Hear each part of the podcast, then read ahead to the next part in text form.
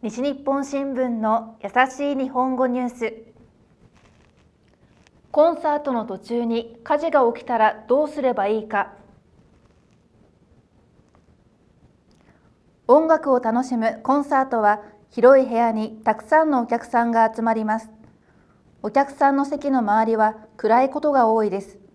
コンサートの途中に火事になったらどうすればいいでしょうか。2月。福岡市東区で逃げる練習をするためのコンサートがありました。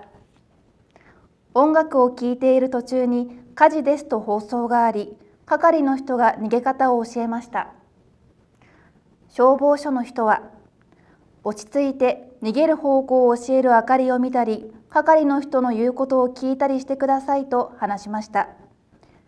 逃げる練習をした後お客さんはもう一度音楽を楽しみました。以上西日本新聞の優しい日本語ニュースでした。